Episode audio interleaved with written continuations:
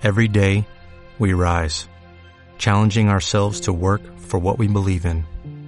At U.S. Border Patrol, protecting our borders is more than a job, it's a calling. Agents answer the call, working together to keep our country and communities safe. If you're ready for a new mission, join U.S. Border Patrol and go beyond. Learn more at cbp.gov/careers. Esta es una producción de Grupo Fórmula. Encuentra más contenido como este en radioformula.mx.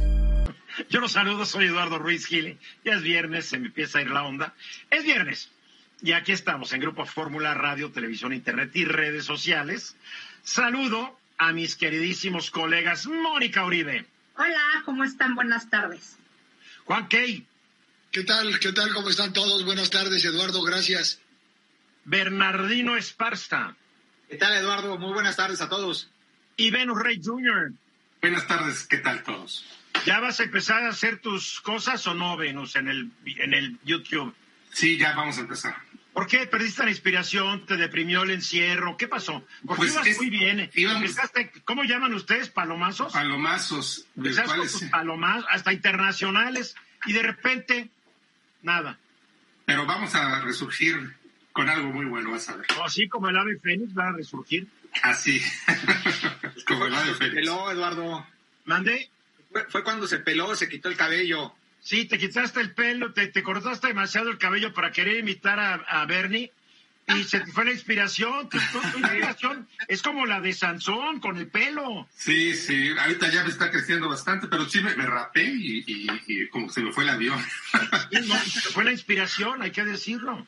Sí, soy como Sansón en ese sentido. No te sí. rías, Mónica, es cierto. Ah, bueno, qué surrealista esta la conversación. Ah, lo que pasa es que tú nos- no nos comprendes. Pero en fin, yo quiero hablar de algo que es, que es terrible. El presidente López Obrador, su esposa y mucha gente, en discursos a través de redes sociales le rinden homenaje a los trabajadores del sector salud que están cuidando, tratando de salvar vidas a los enfermos de COVID. Es más, los califica el presidente como héroes y heroínas, a doctores, doctoras, enfermeros, enfermeras, ayudantes de enfermeros, de enfermeras, trabajadores de intendencia, cualquier persona que tiene dentro del sector salud y trato con estos pobres enfermos, para el presidente son héroes y heroínas. Es más, hace tiempo propusieron que una vez al día se guardara un minuto de silencio por quienes han muerto por COVID y después se les rindiera una, una ronda de aplausos a todos estos trabajadores de la salud. Los primeros días subían sus videos, ya los veías, en su minuto de silencio, la mano sobre el corazón, aplaudiendo. Ya no he visto estos videos. Capaz de que lo siguen haciendo o capaz de que la verdad, la verdad, les dio flojera. No lo sé. Pero el hecho es de que yo creo que parece que para el presidente y, y los dos charlatanes en la Secretaría de Salud, para ser héroe y heroína hay que morirse. ¿Por qué? Porque ayer dos organizaciones internacionales, Amnistía Internacional y la Organización Panamericana de Salud, dijeron que en todo el mundo, el país en donde más trabajadores de la salud se han muerto en la pandemia de la COVID es a que no saben cuál. Adivinamos, México. México, y es terrible. A ver, eh, Amnistía Internacional dijo que alrededor del mundo han muerto poquito más de 7 mil trabajadores de la salud. El problema es que el 20% de, por ciento de ellos se han muerto en México, 1.320. Le ganamos a Estados Unidos, que lleva 1.077, Reino Unido, que lleva 649, y Brasil con 634 muertos. Ahora, aquí está lo peor. También la directora de la Organización Panamericana de la Salud, la señora Carice Etienne, informó que por el coronavirus han muerto en América, desde Canadá hasta Argentina y Chile, 2.500 trabajadores de la salud. Si en México se han muerto 1.320, quiere decir que más de la mitad. La pregunta es, ¿por qué? Pues ¿por qué con lo que han dicho todos los médicos que a cada rato están protestando fuera de los hospitales del Seguro Social, del ISTE, de salud y de todos los servicios públicos? No les dan equipo. Yo hablo con muchos médicos, porque mi familia es de médicos. Me dicen que los guantes desechables no son desechables, los tienen que seguir usando. Que la bata que se ponen de acá para abajo, que es desechable y se debería usar máximo ocho horas, pues lo usan varios días. Que las caretas, las cubrebocas, lo mismo, porque no hay dinero pese a que nos presume el señor Ebrard, secretario de Relaciones Exteriores, que llegaron no sé cuántos aviones de China con no sé cuántas toneladas de equipo. Lo que no nos dice Ebrard es que el equipo es desechable. En cada turno, en cada turno se va una bata, se van no sé cuántos guantes. No se están haciendo bien las cosas. Aquí he denunciado y no quiere dar la cara el director del Instituto Nacional de Pediatría, en donde junto al junto al, a la unidad de cuidados intensivos de los bebés pasan los enfermos de COVID porque no tienen otra entrada. Imagínense, se está manejando este asunto con las patas. Los dos charlatanes que el presidente puso al frente de la Secretaría de Salud tal vez están cometiendo el peor de todos los delitos. ¿Por qué? Porque no se han robado miles de millones de pesos, tal vez, pero han sacrificado no sé cuántas vidas. Las vidas no tienen valor, no tienen precio. Lozoya es un angelito junto a este par de charlatanes, incapacitados para ese cargo. Ya vamos para 68 mil muertos y el señor subsecretario con su vocecita de monaguillo y su actitud de que sabe todo, está llevando a este país a la ruina. Ya hay 67 mil familias enlutadas. ¿Hasta cuándo, señor presidente, hay que ser héroes y heroínas muertos? Es la pregunta, caray. Mónica. Bueno, aquí hay un tema de administración pública muy claro. No se están utilizando los recursos como debe ser. Claro que no. Porque los suministros tienen que estar desde antes. Es decir, debió haber habido batas, cubrebocas, mascarillas, todo esto desde el año pasado, porque se supone que habían hecho una compra consolidada de todo el material que se necesitaba. Entonces, tenemos desabasto de insumos básicos de limpieza, ojo, de protección y medicamentos. Entonces, a ver, los famosos guardaditos del presidente, primero, ¿dónde están y por qué no se asignaron a lo urgente, que es la pandemia? No, no porque lo urgente es un aeropuerto, un tren, un corredor, es lo que es urgente para este gobierno. Sí, Bernardino. Eduardo, nada más una, una pregunta, y tú también ya lo has comentado aquí en el programa pues eh, hay que preguntarle al subsecretario de Salud cuántas veces ha visitado un hospital para que se dé cuenta. En su vida. Desafortunadamente, hoy actualmente en la pandemia, Eduardo, sobre todo, qué es lo que está haciendo falta, ¿no? Porque siempre lo vemos atrás de un, de, un mensaje eh, pues, prácticamente político, pero nunca lo vemos atrás eh, en los hospitales, visitando, atendiendo a los médicos, ayudando, contribuyendo, dando directrices de qué es lo que se tiene que hacer en un momento determinado. Mira, el señor, el señor subsecretario, la única vez que tuvo una, una relación con una pandemia lo corrieron. Lo corrieron por inepto. Después el señor acabó trabajando en una fundación allá en Austin, Texas, que era una fundación que daba entrenamiento a médicos generales. O sea, la capacitación de este, por más que estudió epidemiología, lo que quieras, que está por demostrarlo, es virtualmente nula. Y su jefecito, igual, es parte de una mafia de médicos que se han apoderado de cierto sector gubernamental y entre ellos se reparten la cancha Venus. Sí, todo el mundo se, se acuerda del primer lugar, no del segundo ni del tercero, y esta vergüenza, esta infamia, esta tragedia de ser el primer lugar en el mundo con más muertes en los trabajadores de salud a propósito de la pandemia, es algo vergonzoso. De veras que si, que si con eso no se releva a estos sujetos, pues ya con, nada se, los van a relevar. ¿eh? No, no los van a correr. ¿Por qué? Porque el presidente ya lo convencieron de que este es el camino adecuado. El presidente no está obligado a saber de estos asuntos, pero ya debería estarle haciendo caso al pueblo de México. La verdad. Pues, ah, Juan. Solo un comentario rápido. Se les llena la boca a las autoridades de decir que los hospitales están a un 46, un 48% de ocupación. Y es que la realidad es que recomiendan que si puedes evites ir a los hospitales. No me quiero imaginar cómo sería el número de trabajadores de la salud fallecidos si los hospitales estuvieran al 90 o al 95% de ocupación. Creo que la desgracia sería aún mayor, hay que señalarlo. Bueno, pues para el día de ayer seguíamos en el cuarto lugar porque ya nos ganó India en cantidad de muertos. Nada más que India tiene 10 veces la población de México, ¿verdad? Y en lo que es nuevos muertos, ayer quedamos de nuevo en tercer lugar abajo de la India y de Estados Unidos con 513. Pero para este merolico, porque es un verdadero merolico médico, que todas las tardes sale con sus estupideces, son nada más muertos. Nada más. A ver cuánto nos da hoy. A ver cuánto nos suma.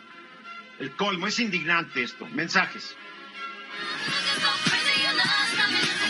Hace unos meses Mónica Uribe presentó un libro sobre Actial.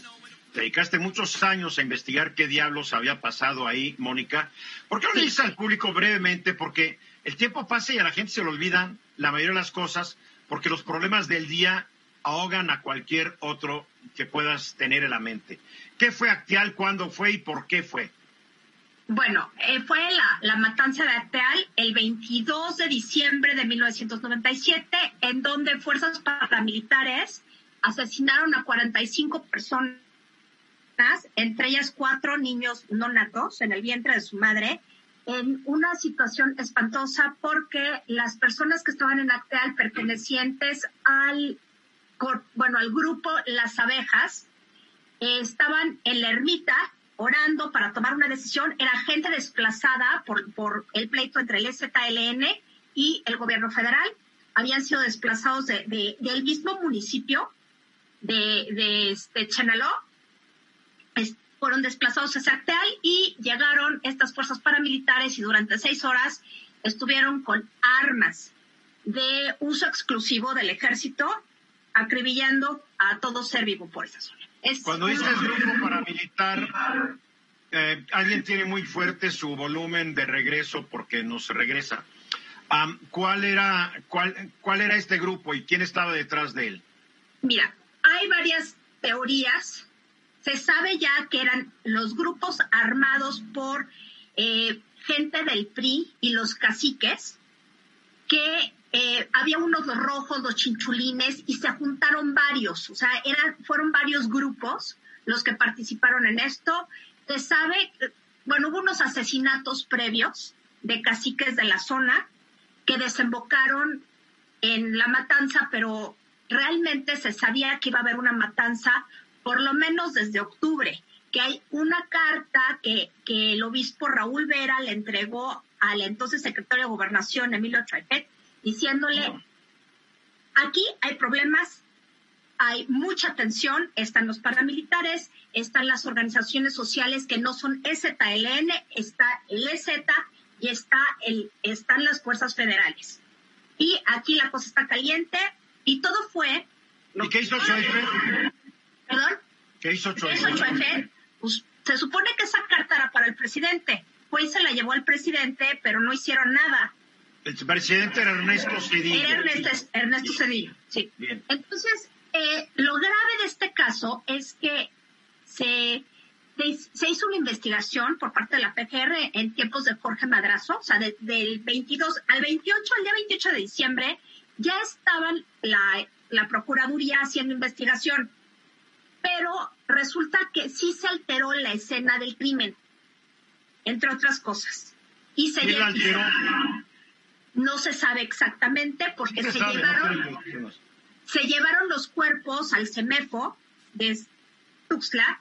Yo desgraciadamente, lo digo que desgraciadamente porque fue horrible, vi las fotografías de los cuerpos. Es una cosa pavorosa. O sea, un niño con esta parte no existía. O sea, de aquí para acá era la carita y esto no existía. Horrible. Bueno, el caso es que la investigación de Jorge Madrazo, que duró todo ese año, dio como resultado este, que se atribuyera la matanza a factores de conflicto religioso, lo cual no era cierto, no tenía nada que ver. Pero poco a poco, con las investigaciones que se hicieron posteriormente, se cerró el caso, quedó así como que, ah, sí, mataron a los de Arteal, encerraron a tres, cuatro de los perpetradores y se acabó.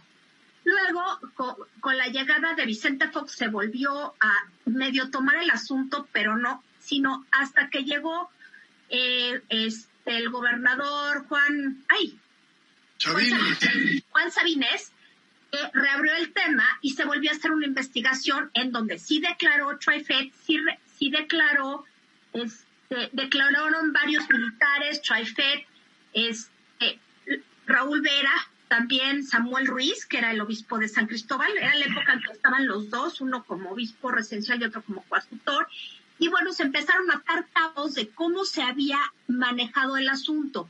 Yo en esa época trabajaba en asuntos religiosos en 97 y sí me tocó ver parte de, pues del susto, porque era el 22 de diciembre, y nos llegó información de Chiapas de que había ocurrido esto. Y nos llegó por dos vías, una por, por el CISEN y por el otro lado por los dominicos, que ellos fueron los primeros en enterarse, que les empezaron a hablar, oigan, está pasando una matazón aquí en Acteal y pues está el retén de la policía y el retén militar y no se han movido. nadie intervino para evitarlo. No intervino nadie, por eso es un si no intervinieron es por fue, si no intervinieron fue por órdenes superiores. Por supuesto, y aquí hay una, aquí hay una historia muy interesante. Yo hice una entrevista a un militar que trabajaba en la Secretaría de la, de la Defensa, en el área del secretario, y él lo, lo puse en el libro, ¿eh? Eh, él me platicó que eh, esos días los acuartelaron, no salieron y hubo una atención muy especial. O sea, casi para permitir que ocurriera. Mira, hay otra evidencia de un famoso eh, plan Chiapas 1994. Este plan fue hecho por un militar entrenado en la Escuela de las Américas, que ya sabemos que es la Escuela de las Américas, donde fueron a estudiar todos los militares eh, de América Latina que terminaron haciendo guerras civiles. Los entrena el ejército de Estados Unidos, para que quede claro. Los entrena el ejército de Estados Unidos para combatir movimientos subversivos, en realidad. Entonces, este señor hizo un, un, plan Chiapas que lo, lo más importante era eh, entrar a la cuestión religiosa, ver cuáles eran las diferencias religiosas y explotarlas, pero no solamente eso, la idea era desplazar a todos, a todos los indígenas de, los altos de Chiapas para acorralarlos junto al EZLN y es, tener el pretexto, decir, a ver, aquí va a haber un problema fuerte entre el EZLN y los grupos que no están de acuerdo con el EZLN y así vamos a propiciar que haya hay un enfrentamiento. Que se maten entre ellos. Que se maten entre ellos y tiene que entrar el gobierno federal con el ejército para pacificar. Y esa era la estrategia. a ver, el, el hecho que han pasado 23 años, ayer el gobierno federal a través del subsecretario de Gobernación Encinas, pues ofreció una disculpa por parte del Estado mexicano y qué bueno, aplaudamos, aplaudamos. ¿Dónde están los responsables? ¿Dónde están los autores intelectuales y materiales de esta matazona?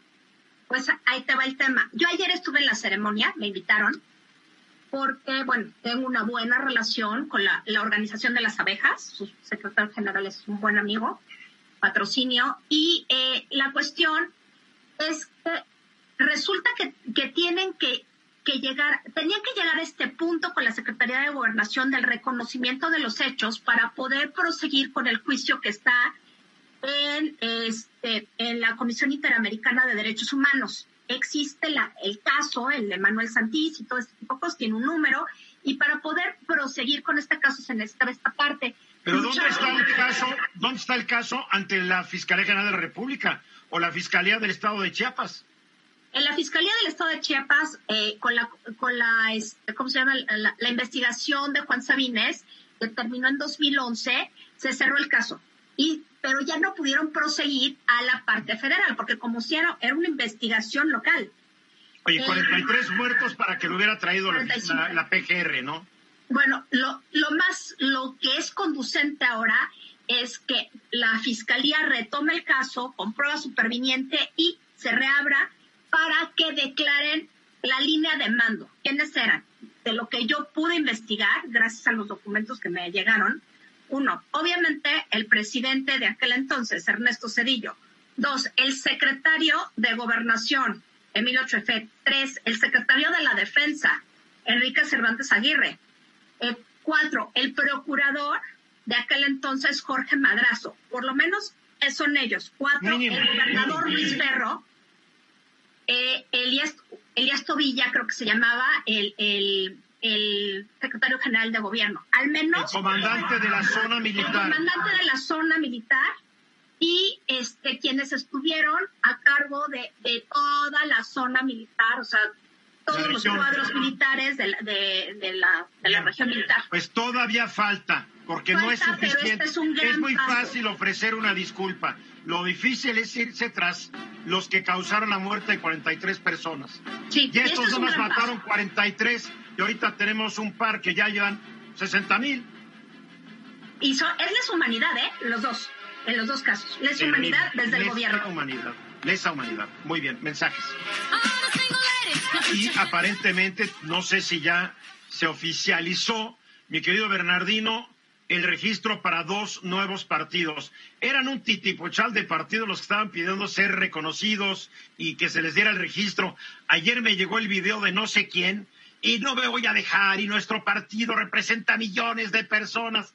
Yo decía, ajá, si representa millones para que lo demostrara, ¿no?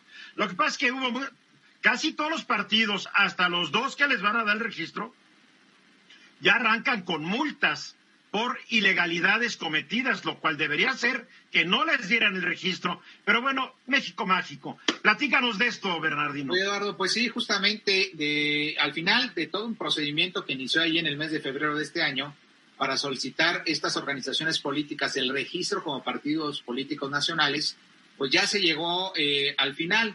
Se dice hoy que en el Instituto Nacional Electoral pues se va a dar la definición al menos de siete partidos que estaban eh, llegaron pues al final de esta de esta característica, dos de ellos se supone que muy probablemente se les entregue su registro como partidos políticos nacionales. Uno de ¿Cuáles ellos son? es México Libre, ¿no? Es uno de ellos. Y el otro de ellos es Encuentro Solidario, ¿no?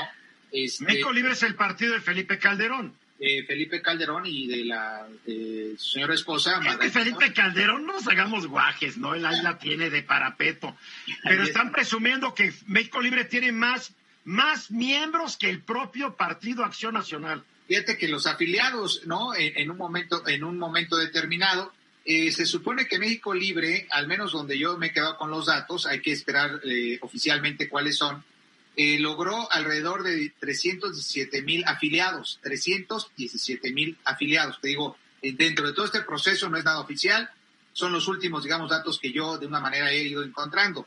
Y luego Encuentro Solidario tiene alrededor de 427 mil afiliados, es decir, tiene mucho más afiliados. Encuentro Solidario es el antiguo PES. El, el partido de, eh, efectivamente. Partido Entonces, Encuentro Social, lo único que hicieron es Partido Encuentro Solidario, sigue siendo el PES, le cambiaron el nombre y, y- y tal vez pierda la próxima elección el registro de nuevo, igual que yo creo que México Libre también.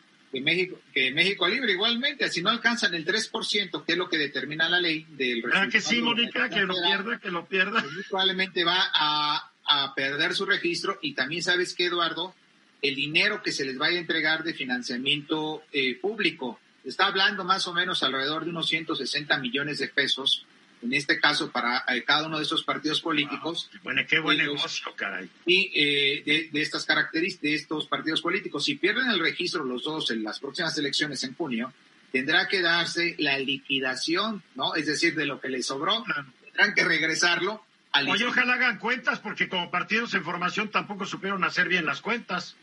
Sí, esa es, esa es la característica. Y fíjate que dentro de todo esto, pues muchos de los criterios que se fueron aplicando para ir desvirtuando a los demás partidos políticos es que en algunos casos se comprobó que había afiliados o había solicitudes de afiliados de asociaciones gremiales, por ejemplo, o de eh, militantes o afiliados que habían participado con eh, ministros de culto, ¿no? Los dos partidos que quería promover el Bester Gordillo no se los dieron.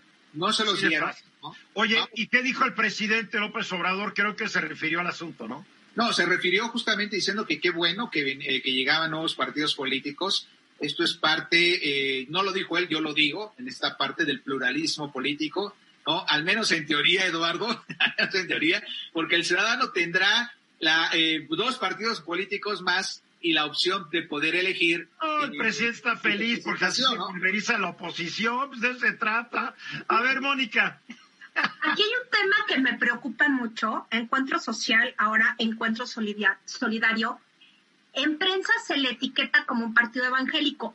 Sabemos que lo es porque Hugo Eric Flores, que es su líder, no es pastor, no lo es, pero sí es una persona que ha movilizado a los evangélicos. Entonces aquí yo veo, en este partido muy particularmente, veo como un, una agenda de intereses que trasciende lo político y resulta ilegal en el caso mexicano. ¿Y por qué se lo dan entonces, Moni? Porque no, no se abren claramente. O sea, lo que a mí me preocupa es que se dice que es un partido evangélico que quiere avanzar la agenda de los evangélicos conforme todos estos movimientos norteamericanos. Sí, porque además es una nueva forma de colonialismo. Exacto. Por ahí va el tema. Digo, cada quien tiene derecho a todo, pero hubo Eric Flores, incluso en el caso actual, tuvo una participación espantosa, porque gracias a él y la revisión del debido proceso que se hizo en el CIDE por presión de Hugo Eric Flores, salieron eh, libres muchos de los asesinos de Acteal. O sea que también deberían llamar a comparecer a Eric Flores, a Hugo Eric Flores. liderazgos tienen mucho te estás contando, Mónica, a ver si puedes recuperar la señal. Rey. Sí, eh, yo quiero decir que, lo que lo mencionaste hace un momento, Eduardo, el más contento de todo esto debe ser Morena y el presidente. Eh, además, digámoslo con, con, todas las palabras, el, el enemigo acérrimo o, o, el gran rival histórico de Andrés Manuel López Obrador es Calderón y va a poder eh, competir. Calderón para, para López Obrador fue un presidente espurio no olvidemos eso. Y lo que yo creo que quiere el señor López Obrador es que la próxima elección le vaya en feria a Felipe Calderón y pierda el registro de Nueva Exacto, sí. Yo creo que dentro de su corazoncito es lo que quiere. Juan. Oye, yo haría una pregunta. Este partido que finalmente logra conjuntar Felipe Calderón y Margarita Chavala, ¿no acabará siendo una alianza con el PAN y el PES con Morena y todos felices? No, para nada. No, a Calderón el PAN no lo quieren, pero ya ni en pintura. Además es un traidor, abandonó su partido. y Margarita es una traidora porque cuando no le dieron la candidatura a Garros se fue. Para mí cualquier persona que se va de un partido a otro sin una buena justificación es un traidor. Y esto incluye a los que estuvieron antes en el PRI, el PRD o donde tú quieras. Mónica. El PES siempre va a querer mantener una autonomía porque puede jugar con, con, el PAN como jugó en algún momento y puede jugar con Morena. Entonces nunca se va a liar o se va a subsumir a otro partido. Como el verde, que ahorita está de un lado, antes estuvo con el PAN, después con el PRI, ahora está con Morena, como le vaya conviniendo, Bernardino. Eh, eh, mira, yo quiero decir dos cosas de lo que decía Mónica respecto a, la ideología, digamos, personal de cualquier eh, presidente de estos dos nuevos partidos políticos pues en su momento no, no va a interferir. ¿Por qué, Mónica? Porque como van pasando un procedimiento legal, ellos van registrando dos aspectos importantes, que son los documentos básicos, la declaración de principios y programas de acción. Mientras no tenga ninguna influencia católica en esa o doctrina que profesen en ese sentido como parte del partido político, el INE pues los tendrá que aprobar. Otra cosa ya es en lo particular como presidentes o una ideología muy personal, invoquen este tipo de doctrinas religiosas. En ese sentido, también el INE en su momento, en cualquier acto de campaña, si utilizan ese tipo de, digamos, símbolos religiosos, el INE puede sancionarles, ¿no? En ese, en ese, en ese, sentido, ¿no? Nos manda un mensaje, Daniel Valles me manda un mensaje, que no olvidemos que los partidos de reciente ingreso, Voy para allá. registro, no pueden formar alianza con ningún otro partido en la primera elección. Allí iba con esa parte, Eduardo, justamente. Ah, te ganó Daniel. La otra parte es esta, que por primera vez un partido político como eh, Partido Político Nacional, en una elección, en esta elección que viene, no podrán formar coaliciones, no podrán formar coaliciones. Otra cosa es que eh, eh, detrás de, de lo haga, ¿no? con ideas y con apoyos entre ellos mismos, pero legalmente no lo pueden hacer como partidos políticos, ¿no? La primera elección. Venus. Y además quiero recordar que los que más daño han hecho al PAN, que es el propio Calderón, y los que se bajaron del barco en la elección pasada que fue Cordero, Lozano y no me acuerdo de otros senadores, y descarrilando a su candidato, unos se fueron al PRI, otros acabaron en Morena, es una vergüenza, la verdad. Y todo porque Anaya hizo lo mismo que en su momento hizo Calderón, robarse la candidatura a pesar de lo que opinaran los demás. Siempre ha sido la historia del PAN, llega un grupo en el poder y cuando pierden el poder se van. Así ocurrió con Madero, así ha ocurrido siempre en el PAN, es parte de su historia. Para concluir, Bernardino. Para concluir, Eduardo, eh, el número de afiliados en total, por lo pronto de ahorita, de los partidos políticos actuales, son alrededor de 5 millones y medio. 5 millones y medio de afiliados. Quien más afiliados tiene en su momento es el Partido Revolucionario Institucional, con 2 millones. Después sigue, el Democrático, el Partido de la Revolución eh, Democrática, con un millón doscientos mil. Oye, y si tiene tanto el PRD, por lo más tiene tres senadores y, cuatro diputados. Pero según esto, que acaban de hacerse constatar. Después el Verde Ecologista con 660, Morena con 466, Partido Acción Nacional con 252 mil, ¿no? Eh, Mira, lo único que sirve son los afiliados el día de la votación. Claro. Para de contar. Que nos presuman, que van a presumir eso a sus mamacitas, la verdad. Sí es. ¿no? Pues bueno, ahí están los datos, vamos a ver qué pasa al ratito, seguramente estaremos escuchando la resolución del INE. Muy bien, ¿a qué horas la van a dar? No sé, dijeron que hoy, no, no, he visto todavía aún, pero bueno. Mensajes, regresamos. Estás escuchando Eduardo Ruiz Gili. Pues ahora ya viene el sorteo, ya viene el sorteo que no es sorteo, vean qué divertido. Podemos concursar para ganarnos un avión y si lo ganamos no nos ganamos el avión. Nos dan una lana eh, que, que es una fracción infinitesimal de lo que originalmente valía el avión. Pero ahorita, la verdad que con la pandemia, hay toda una flota de 787 Dreamliners estacionados que nunca más volverán a, volar. Así, hay que decirlo. El gobierno mexicano tuvo la gran oportunidad al principio de esta administración de venderlo. Por lo que le hubieran dado, hubiera sido un buen negocio. Ahora no lo van a poder vender nunca. Ahí va a estar el hangar presidencial o tal vez lo vuelvan a mandar fuera pero ahí va a estar y cuesta mucho dinero mantener un avión estacionado. ¿Por qué? Porque no puede uno dejar que el avión se deteriore. Los pajaritos llegan y hacen sus nidos en los motores, entonces hay que tenerlos cerrados. Para que las llantas no se desinflen, hay que prender el avión y hay que darle vueltas a la pista para que los motores den vuelta y las llantitas den vuelta. O sea, esto no es de que uno guarda su coche y le pone una, una cubierta encima. Pero ya viene la rifa que es como que el gran timo, un timo más, mi querido Venus. Sí, y Eduardo, es de este martes que viene en ocho es la, es la rifa, o sea, ya estamos a la vuelta. ¿Ya compraron su cachito ustedes? No, no, ni, bueno, ni de casualidad. Oye, pero no, nada más ustedes. ¿Qué que Juan se compró un bolón de cachitos? no, solo ustedes no lo han comprado. ¿no me oyes? Sí. Pues di que sí o que no. Ah, pues no, claro que no. A mí pues no me dan el calla otorga, que calla otorga, como que tú decías yo no, yo no, pero... Miren, hace tres semanas el presidente dijo que había, el, el avance de la venta iba por el 33%, o sea, un tercio de los 6 millones de boletos. Ahora, lo que ellos esperan vender, y, para eso están implementando las estrategias que ahorita se les, voy a comentar, es por lo menos que lleguen a los 4 millones de boletos vendidos. Todavía no llegan a esa cifra ya falta muy poco tiempo para que lo consigan. Eh, se van a dar 100 premios de 20 millones, lo cual da 2 mil millones de pesos.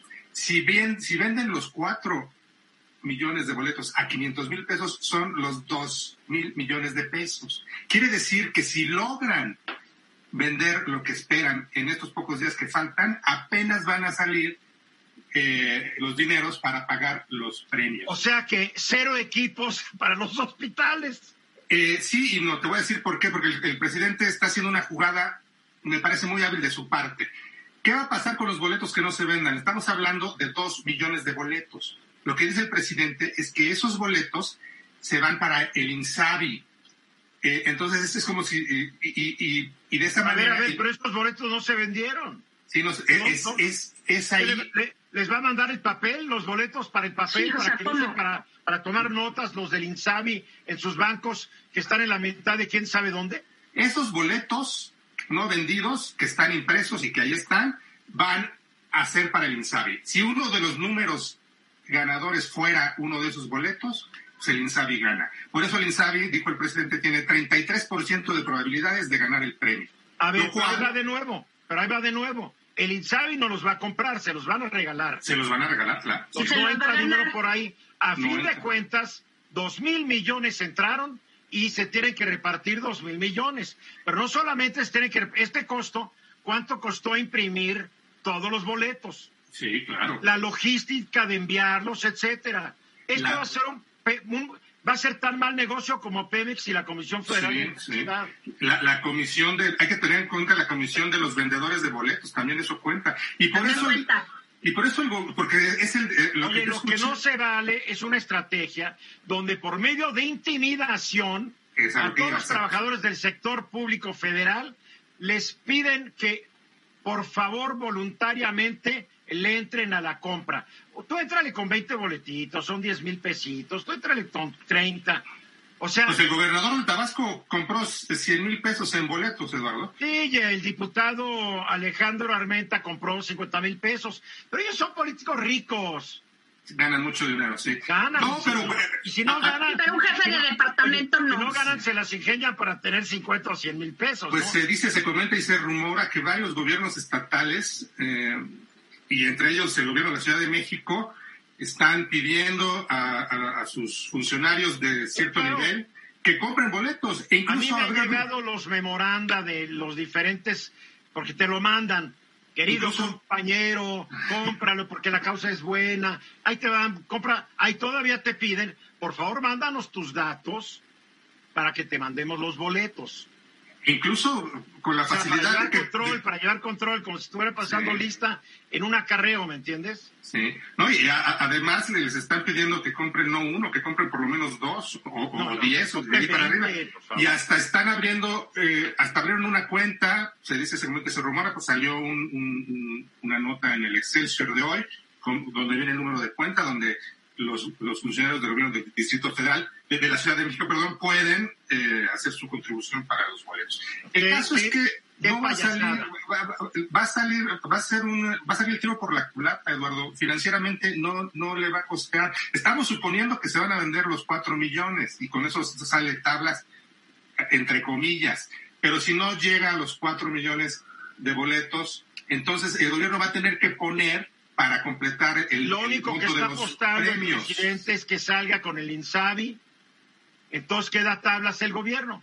Exacto, es- es- esa es su Pero jugada. para esto tendría que ganar 10 premios el INSABI.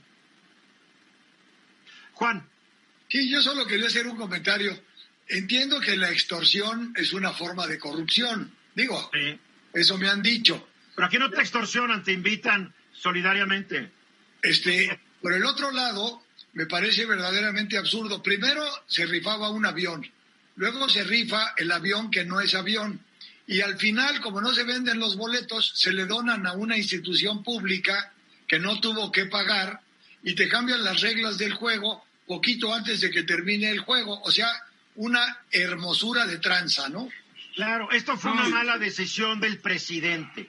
Cuando Otra de las la venta, hubo varias ofertas, pero ninguna le llegaba al precio de avalúo.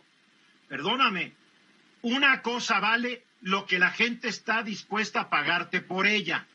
Yo puedo pensar que este telefonito vale mil pesos, pero si lo más que me ofrecen los compradores son 300 pesos, este teléfono cuesta tres, vale 300 pesos, Claro, ni un centavo vale. más. Oye, Eduardo, Yo entiendo, el presidente no tiene experiencia en este tipo de negocios y ha de haber dicho todo o nada. Pues nada, ¿eh? Sí, Venus. Sí, eh, sí, es lo que iba a comentar. O sea, el tamaño del, del sorteo es enorme. Yo creo que no, no se había hecho algo así de grande. Estuve viendo cómo se hacen los sorteos. Por ejemplo, el sorteo superior, que es uno de los más conocidos y más importantes de la lotería, tiene una emisión de 600, eh, de, de 60 mil números. Aquí estamos hablando que se que, se- 6 millones. Es una locura, mira, la lotería hace años dejó de venderse. La gente prefiere el rasca, el, el rasca premio, que llegan, compran y rascan. Ay, me gané, no me gané.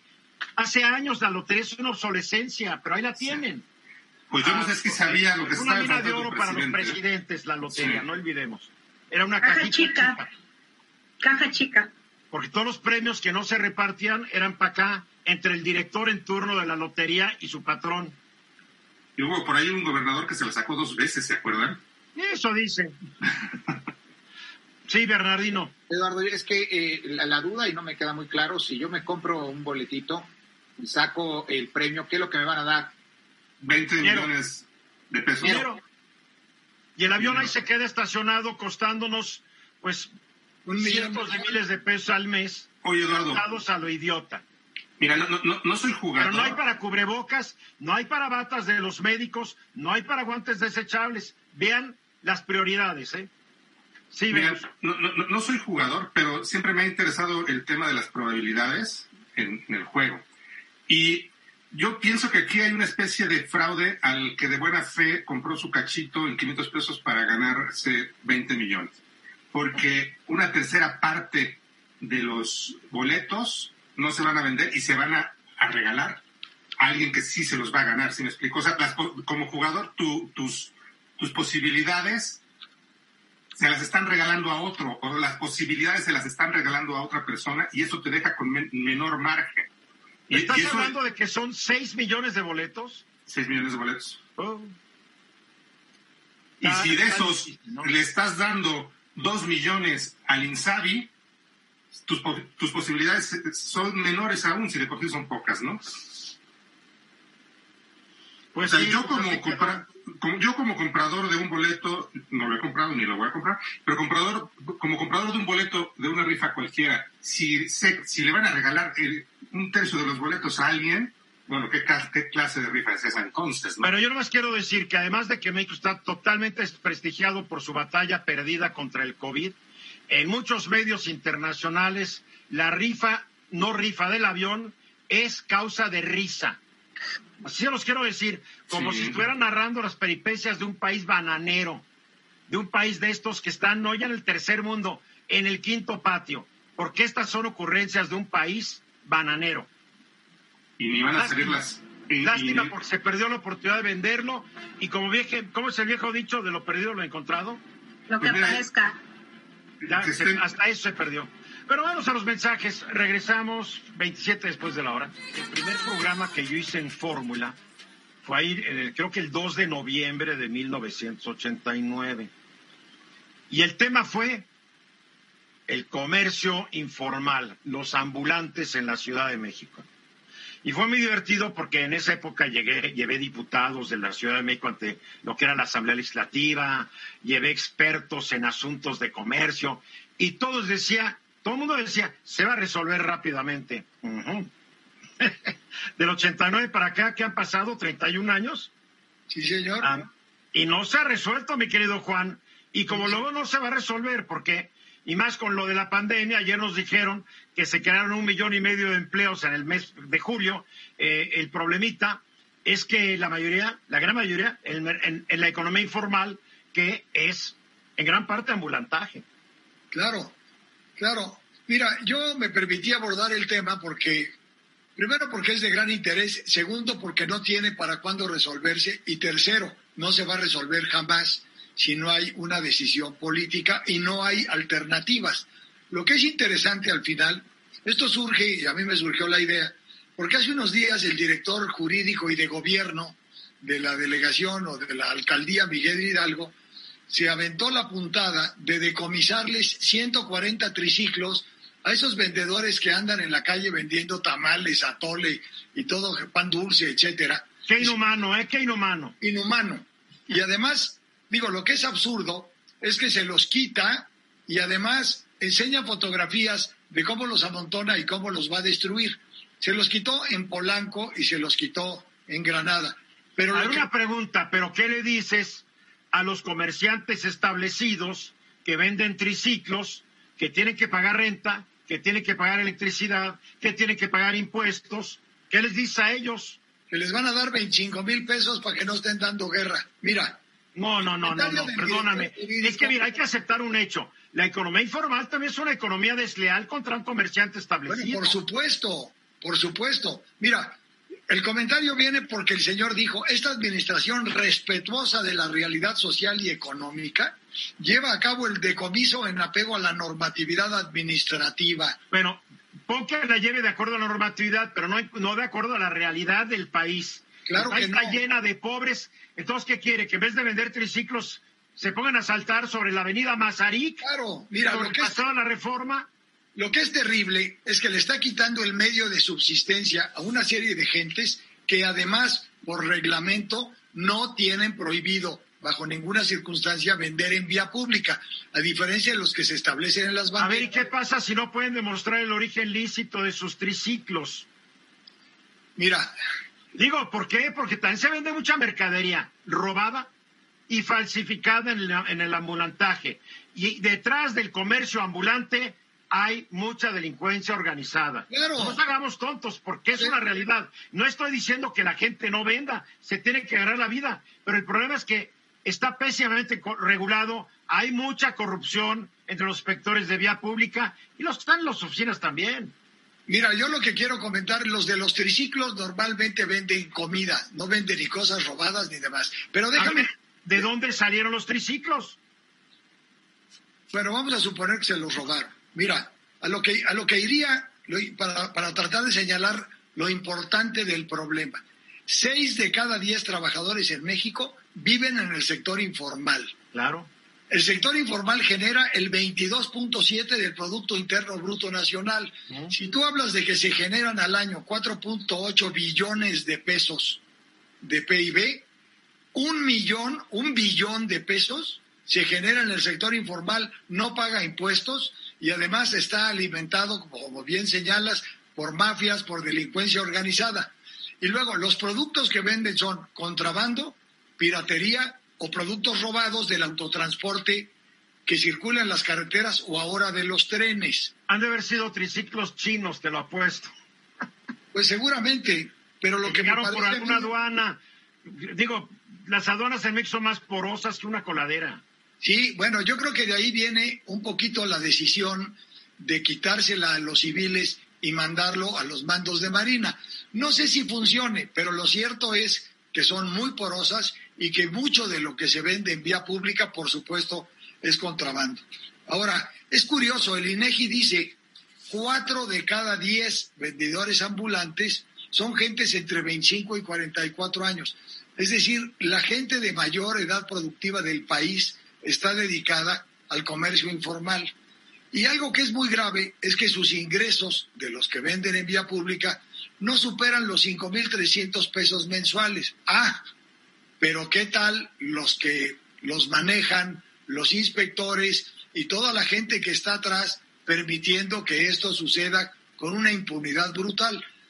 Hablábamos hace, hace un momento de la corrupción y dice uno, ¿hasta cuándo vamos a eliminar la corrupción de abajo para arriba? Porque entiendo que se estaba riendo la escalera al revés, de arriba para abajo, como debe de ser, pero abajo lo que ha caído no lo barre nadie ni lo trapea nadie. Pero es que eso no depende del presidente, lo de abajo depende de alcaldes y presidentes municipales, de gobernadores. El presidente no es el alcalde ni el, ni el gobernador. ¿Qué están haciendo los alcaldes? ¿Qué están haciendo los gobernadores? También hay que preguntarse. No, estoy ¿Qué están haciendo los secretarios de Estado en sus dependencias? Los miembros de un gabinete estatal. Digo, esto es... Estamos de acuerdo. pero ¿cómo lo controlamos, Juan? El tema del contrabando, la piratería y el robo sí es un delito de carácter federal que se permite que fluya impunemente en todo el país. Yo lo que digo es, si esto genera un billón de pesos al año, se están dejando de percibir por el fisco 300 mil millones de pesos de impuestos, nada más por ese concepto. Mínimo, porque no estás hablando del IVA, no estás hablando sobre impuestos a la importación. Exacto, solo hablo de ISR.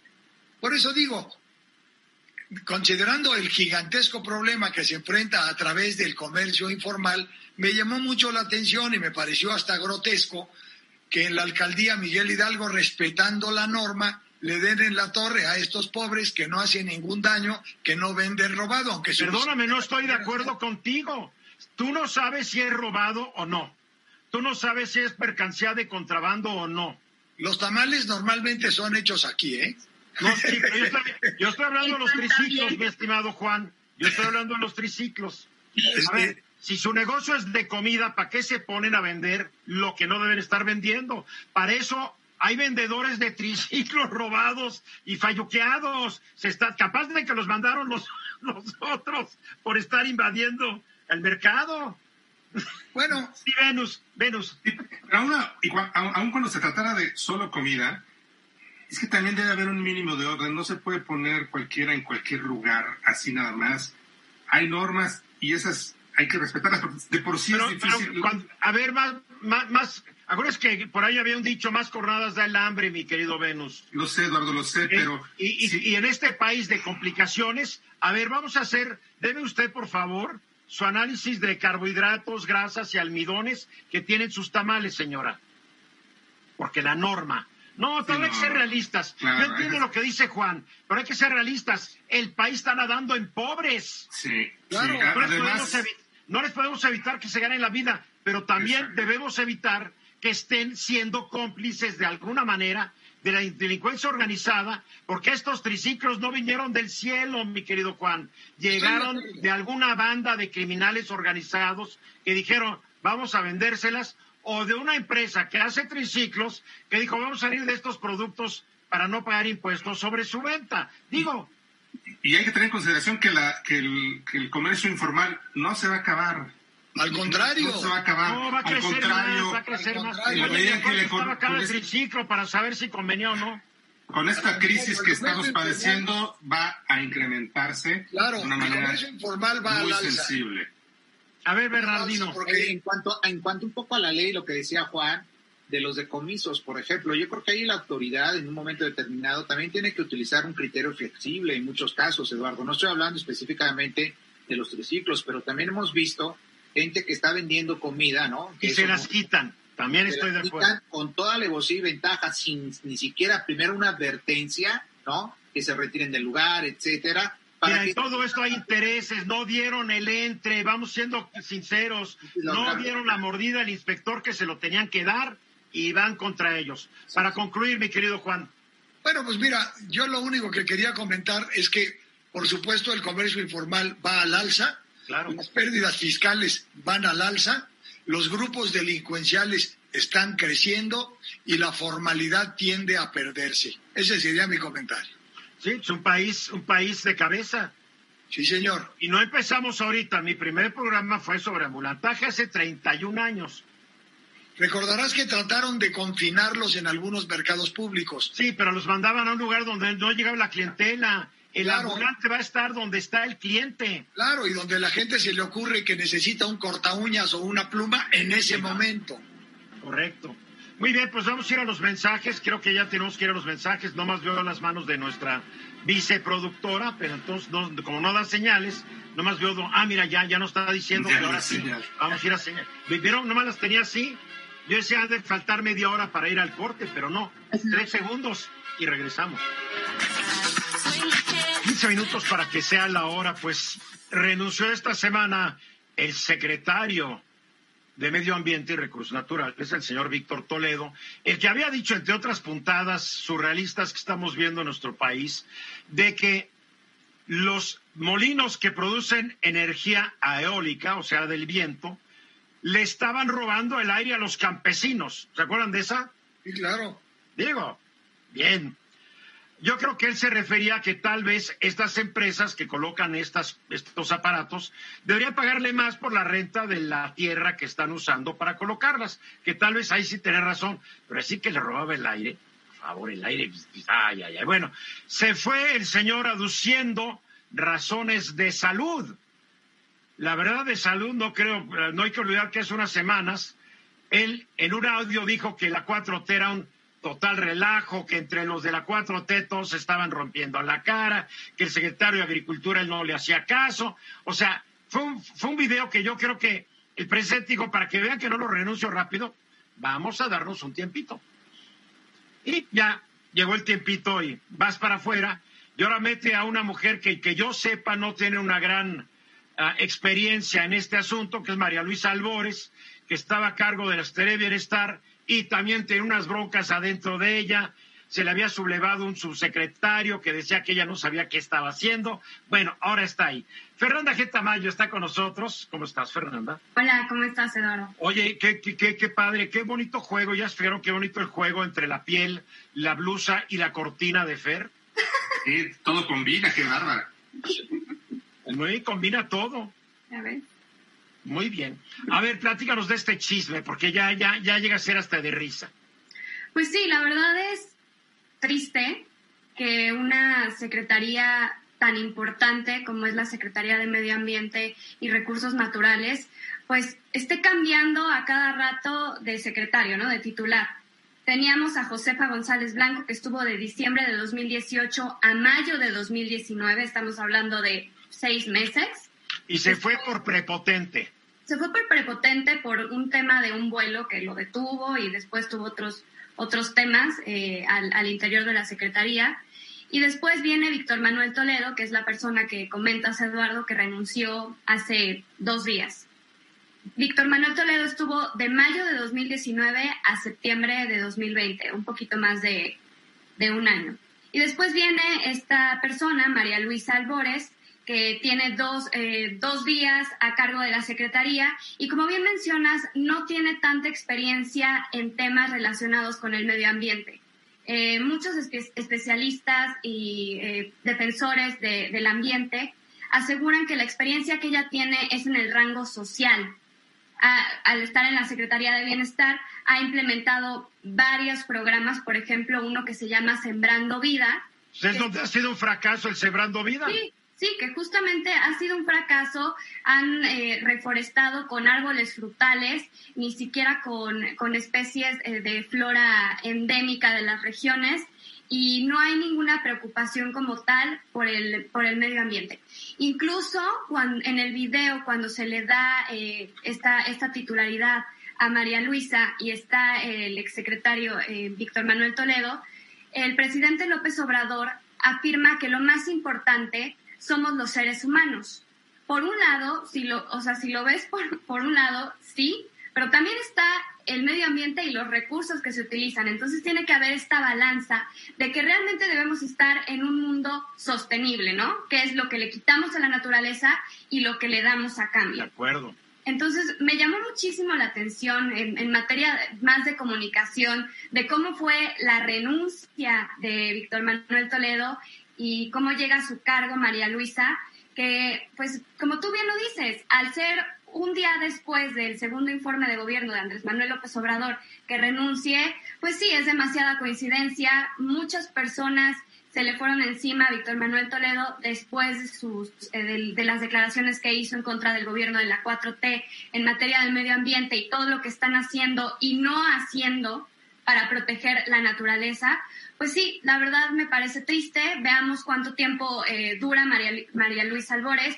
Eh, es una mujer de Chiapas que tiene una especialidad en, climas tropicales, en, en caficultura, que podría mostrarse interesada en algún tema relacionado con el medio ambiente, pero finalmente no es especialista y no tiene ninguna experiencia, como ya lo dijimos. No, no la tiene, como lo han tenido la mayoría. Mira, cuando tú dices que esta es una secretaría muy importante, pues discrepo mucho de ello, porque la verdad es que no ha sido importante porque los presidentes de este país, voy a hablar a partir del 2000 con Vicente Fox, ha habido nueve, ya con el actual, ha habido nueve, incluyendo a María Albores, secretarios, secretarias de medio ambiente. Esto quiere decir que es un secretario cada dos años y fracción.